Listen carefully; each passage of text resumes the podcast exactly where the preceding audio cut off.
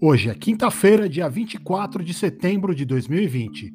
Eu sou o Diogo Rodrigues e você está ouvindo o Me Explica.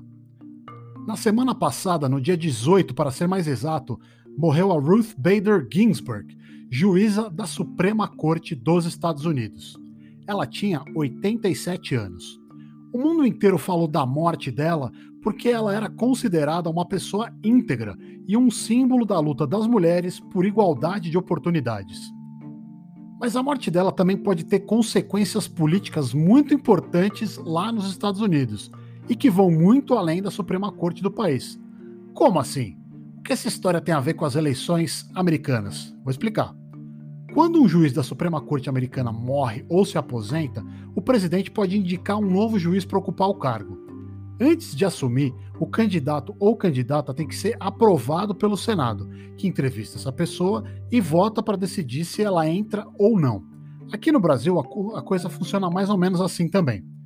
O presidente dos Estados Unidos, o Donald Trump, já disse que ele quer indicar alguém o quanto antes ele puder.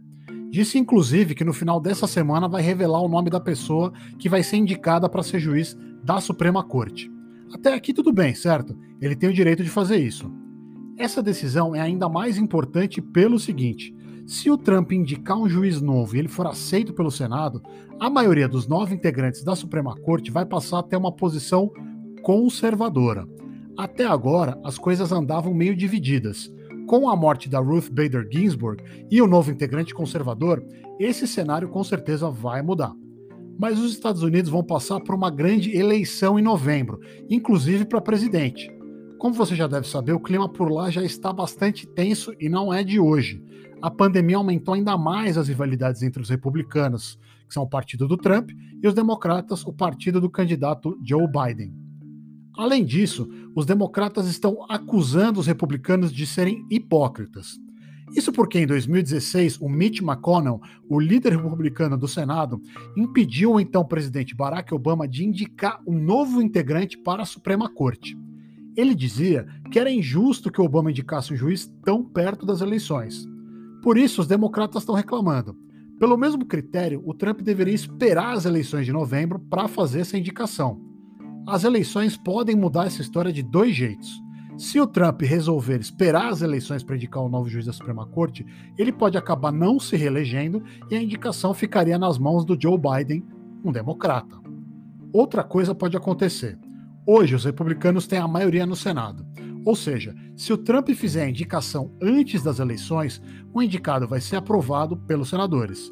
Mas se os republicanos perderem a maioria no Senado nas eleições, perderiam também a força de aprovar ou reprovar a indicação a partir do ano que vem.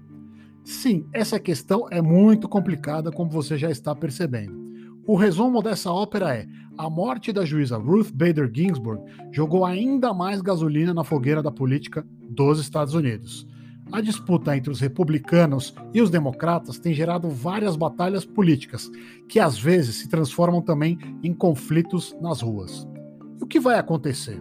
Bom, o mais provável é que o Donald Trump indique mesmo um novo juiz para a Suprema Corte e o Senado corra para que ele seja aprovado o quanto antes, ainda este ano.